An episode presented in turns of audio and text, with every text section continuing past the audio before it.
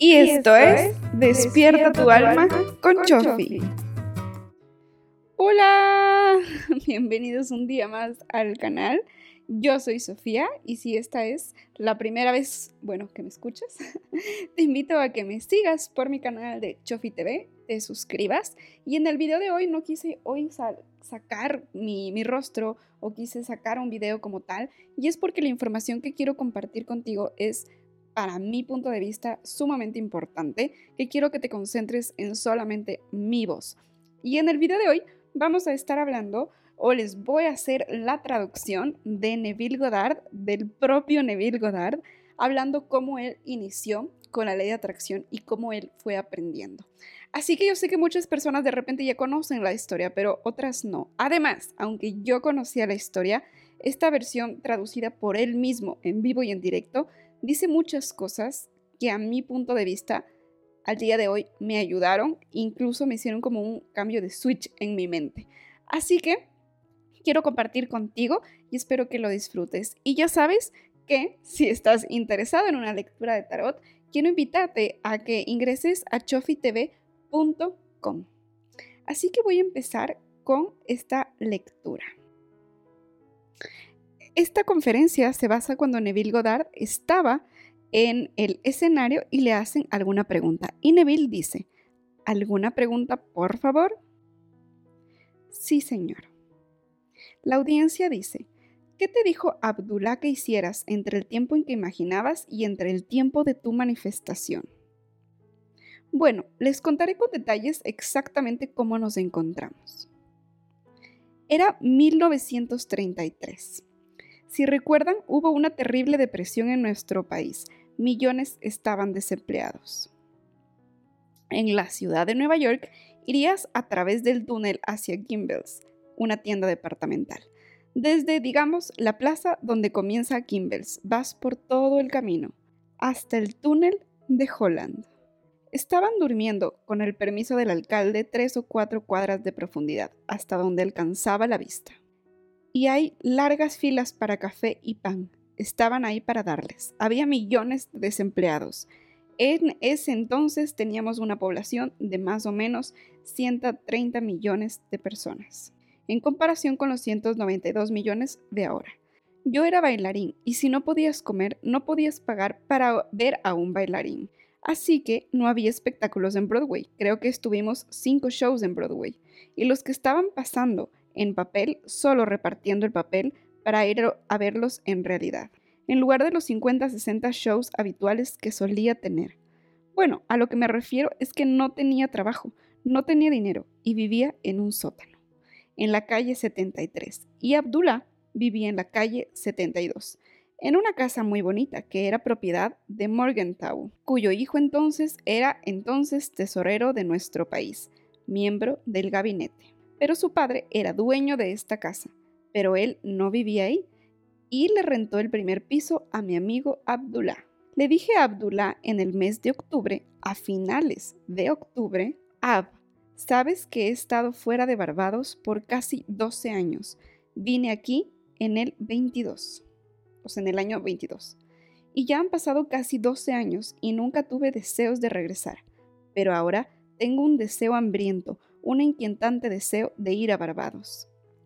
Nada me detiene, solo la falta de dinero. No tengo dinero. Él me dijo, tú estás en Barbados. Y le dije, ¿estoy en Barbados? Él me dijo, sí, tú estás ahora en Barbados. Y entonces tú ves Barbados y ves América desde Barbados. Y puedes oler la tierra tropical de Barbados. Ves solo las pequeñas casas de Barbados. Y eso es todo lo que tienes que hacer tú simplemente duermes esta noche en Barbados. Bueno, pensé que estaba loco, de verdad. Quiero decir, en ese momento parecía tan estúpido, porque en la calle 72 todavía teníamos edificios de 50 y 60 pisos, y en la pequeña Barbados, con un pequeño edificio de tres pisos, casi el más alto, que encontrarás, y pequeñas calles estrechas sin aceras, y ahora estoy caminando en una acera, más ancha, en la calle más ancha en Barbados, en la calle 72. Bueno, sin embargo, yo dormí esa noche en Barbados. Asumí que estaba en Barbados en casa de mi madre. y vi América en relación a Barbados y no estaba abajo de mí esa noche. Esperaba al norte de mí, a unas dos mil millas. Bueno, al día siguiente no le dije nada, pero una semana después, cuando no pasó nada, pensé en acercarme. Ya estábamos en noviembre y le dije, Sabes, Abdullah, no ha pasado nada, no lo discutiría conmigo. Me dio la espalda, entró a su pequeña biblioteca y cerró la puerta. Unas tres veces traté de abrir una discusión con mi amigo Abdullah entre el momento que hablé por primera vez con él y el final. Nunca lo discutía.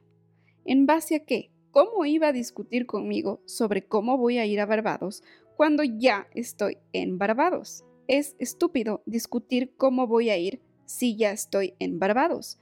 Y si soy fiel a mi asunción, no puedo discutir el cómo. Ya estoy ahí. Bueno, esto continuó. En la mañana del cuarto día de diciembre, no hay trabajo, no hay un lugar a donde ir. Y el último bote que me llevaría ahí para Navidad navegará hasta el 6 de diciembre. Bajo mi puerta hay una pequeña carta de mi hermano Víctor. Y él dijo, como familia nunca estuvimos juntos alrededor de la mesa en Navidad. Cecil es mi hermano mayor. Él se fue de casa antes de que naciera el último porque somos una familia numerosa. Hay ocho años entre mi hermana Daphne, que era la octava hija, y luego mi hermano Joe. Bueno, en ese intervalo mi hermano Cecil se fue a Demerara, así que nunca estuvimos juntos como familia en Navidad. Así que en la carta él justifica porque me pide que vaya. Él dijo, sé que no tienes trabajo y no hay excusa para que no vengas, así que adjunto un giro bancario por 50 dólares. Es posible que necesites una camisa, un par de zapatos, calcetines o algo así. Y he notificado a la línea Furnace Whitey que irás por un boleto, así que el boleto te está esperando en la línea Furnace. Bueno, estaba yo muy emocionado, corrí a la línea Furnace y les dije, y les di mi carta. Dijeron, sí, tenemos un mensaje aquí de su familia en Barbados. Te daremos un boleto, pero no nos quedan boletos de primera clase. Puedes ir a tercera clase y usar las instalaciones de primera clase pero tendrás que dormir en la tercera clase. Hasta que llegues a la isla de San Tomás, cuando llegues a San Tomás, alguien desembarcará. Entonces puedes tomarla una litera en primera clase. Y yo le dije, le tomaré. Me apresuré hacia Abdullah y le dije, Abdullah, tengo mi ticket para Barbados, pero tengo que ir en tercera clase. Estoy muy feliz y contento por eso. Pero Abdullah no lo estaba. Él me dijo, ¿quién te dijo que tú vas a Barbados y quién te dijo que fuiste a Barbados en tercera clase? Tú fuiste a Barbados y fuiste en primera clase. No diría nada más. Ahora ni siquiera estaba feliz porque voy a Barbados. Así que bajé la mañana del sexto de diciembre con mi ticket de, de, tercera clase. Subí al mostrador mientras registraban a los pasajeros y puse mi ticket enfrente al señor. Buenas noticias para usted, señor Godard. Alguien ha cancelado y usted irá en primera clase. Fui en primera clase, todo el camino a Barbados, 10 de ida y 10 de vuelta, por tres meses celestiales en Barbados. Así que todo lo que hice, intenté lo mejor que pude. Pero, ¿cómo lo diría? Lo llamaría casi insolencia. Abdullah fue grosero, pero él me enseñó por su grosería, que no puedo discutir el cómo, si estoy haciendo lo que se supone que tengo que hacer. Él me dijo de inmediato, estás en Barbados. Como si alguien viene contigo ahora y aplicarías este mismo principio a su solicitud y te dirían, oh, me encantaría estar felizmente casada, y tú le dirías a ella o a él, tú estás felizmente casada. Te miran y piensan que estás loco, pero es exactamente lo que se supone que tienes que hacer. Tú ya estás felizmente casada. Bueno, si ya estoy felizmente casada y soy una dama instantáneamente, empezaría a sentir el anillo de bodas en mi imaginación y dejaría que otros vieran que tengo mi anillo. Bueno, eso implicaría que estoy felizmente casada. Es un anillo de bodas. Y si lo uso, de ahí en adelante, estoy haciendo lo que tengo que hacer. Pero si no uso ese anillo en mi imaginación, no estoy haciendo lo que se supone que debo de hacer. Entonces, en mi imaginación, tengo que ir a la cama usando mi anillo.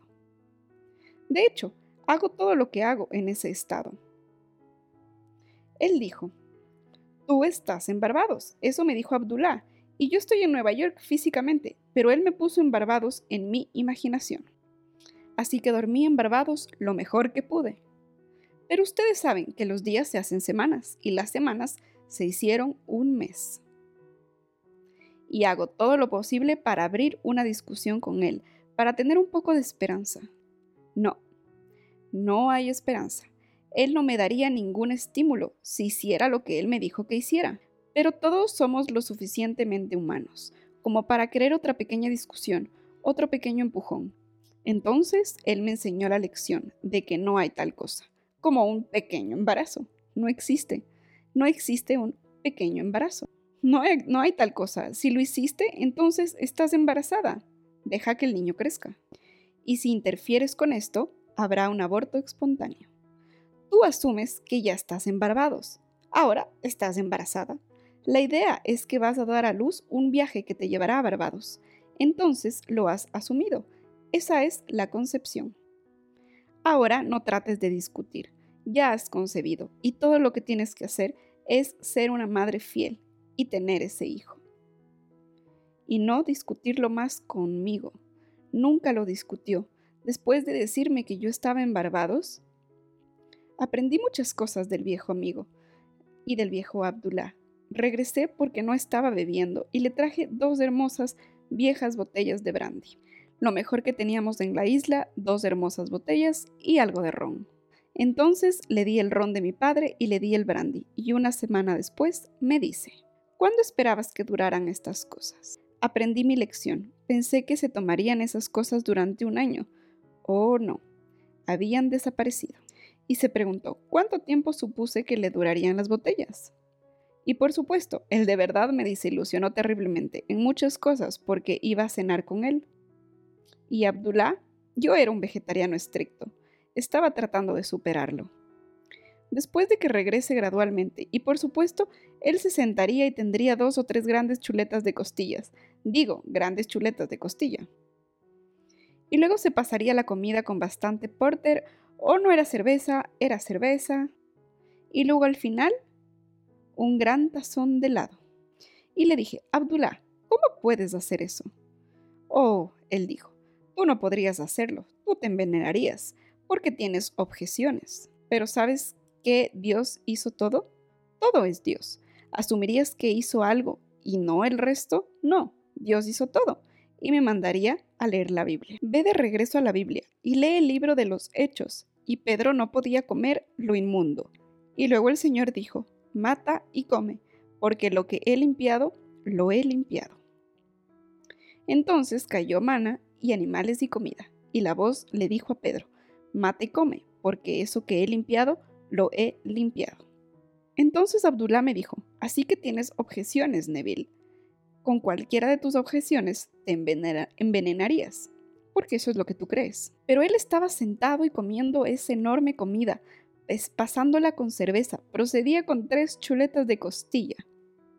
Y él era un hombre verdaderamente espiritual. Pero si juzgo por las apariencias, diría, él no puede ser un hombre santo por lo que hoy estoy muy agradecida de que no lo fuera, porque él me enseñó el verdadero cristianismo. Y él, Abdullah, nació al norte de África, de padres judíos, y criado en un hogar estrictamente judío. Pero él sabía más de cristianismo que cualquiera que yo haya conocido. Porque él hablaba la lengua hebrea perfectamente, hablaba otras lenguas, y los rabinos vendrían a estudiar con él. Él y yo discutíamos día tras día por más de cinco años, enseñándome que todo lo que él podía enseñarme que yo podría absorber referente a la Cábala, y todo durante cinco grandiosos años. El gran misterio de cómo se arma todo esto, con estas pequeñas simples letras en hebreo, sé que antes de la ley de los derechos civiles en la ciudad de Nueva York, ningún negro podía ir a la taquilla. Y para comprar un asiento en la orquesta tendrías un asiento en el balcón. ¿Crees que Abdullah me dejaría ir a mí alguna vez a comprar los asientos? Pues no ni una sola vez. Abdullah iría directamente a la taquilla y él era un negro, como les digo, y él iría a la taquilla. Quiero dos en el centro, no los quiero muy lejos, muy atrás, no más allá de la sexta fila, justo en el centro. Sí, señor. Y él compra los dos asientos para cualquier show. La primera ópera que vi, Abdullah me la llevó. Fue Parsifal. Cinco horas y nunca había visto una antes. Parecía que nunca llegaría al final. De todas las óperas que me pudo haber presentado, tuvo que ser Parsifal. Y te sientas allí y piensas, Señor, ¿alguna vez llegará esta obra al final? Y él estaba bebiendo cada pequeña nota que entiende, cada pequeño punto, y está tan enamorado de eso. Yo estoy sentado porque estoy a un lado de Abdullah, solo esperando y esperando y esperando y deseando. Pero no pasa nada. Esto sigue y sigue y sigue. Y luego de cinco horas después, y luego es todo. A lo que voy es que Abdullah era negro y podía comprar y darse esos lujos que en aquella época no lo podía hacer. Y él no permitía que yo compre el ticket, porque él demostraba que él podía hacer con el poder de su mente su realidad, que un hombre negro pueda comprar en el mejor puesto, el mejor asiento de la taquilla, aún aparentemente siendo imposible.